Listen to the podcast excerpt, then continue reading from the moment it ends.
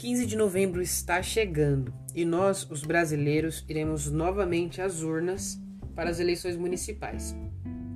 E esse ano iremos eleger os prefeitos e os vereadores das nossas cidades. Eu sou Will e esse é mais um episódio bate-papo do projeto Escutação em parceria com o CCA 120. E hoje o tema é a importância do voto. Nas eleições de 2018, eh, nós tivemos um número recorde de abstenção, cerca de 20,3% da população, ou seja, 30 milhões de pessoas não votaram e por isso deixaram de exercer seu direito de participar do futuro melhor para a sua própria nação. Esse, para vocês terem ideia, é o maior percentual desde 1998 22 anos atrás. Essa informação por si só já é extremamente preocupante. Entretanto, torna-se ainda mais preocupante tendo em vista a história do voto no Brasil. Você já ouviu falar sobre isso? Sabia que nem sempre foi possível que todos votassem como atualmente é? Sim, isso mesmo. As votações que existiam durante a colônia e durante o Império Brasileiro estavam restritas. Atenção, restritas a homens com certo nível de renda. Já na Primeira República, o voto foi estendido aos demais homens, mas não às mulheres. Mulheres não faziam parte desse processo.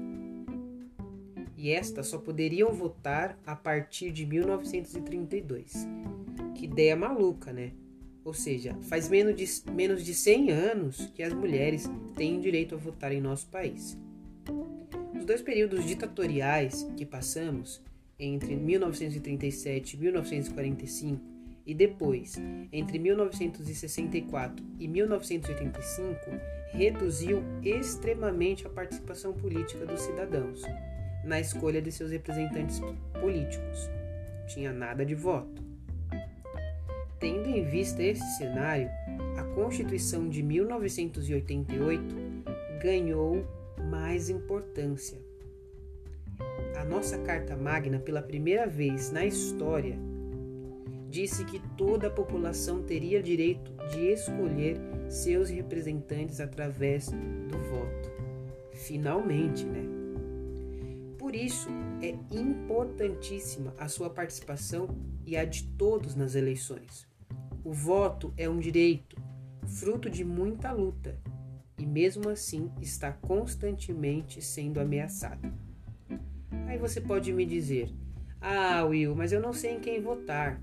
Uma boa saída para isso talvez seja pesquisar sobre os candidatos.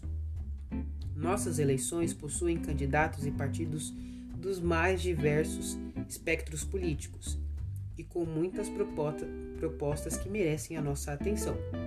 Lembre-se, a nossa democracia é representativa. Que? Como assim?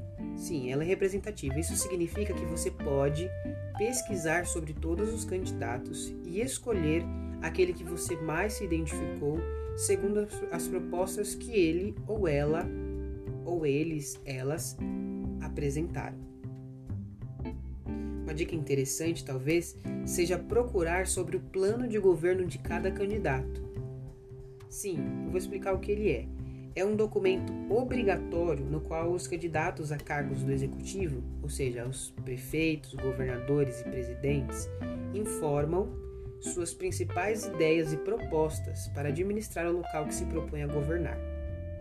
Seu voto pode decidir o futuro de sua região pelos próximos quatro anos. Então é muito importante que você vote consciente. E aí, tá preparado?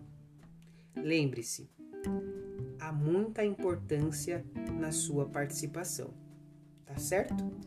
Conto com você para seguir as nossas páginas do projeto, arroba Projeto Escutação no Instagram e Projeto Escutação no Facebook e divulgar esse podcast com seus amigos, com jovens, com a família, com os adolescentes e nós nos encontramos no próximo episódio.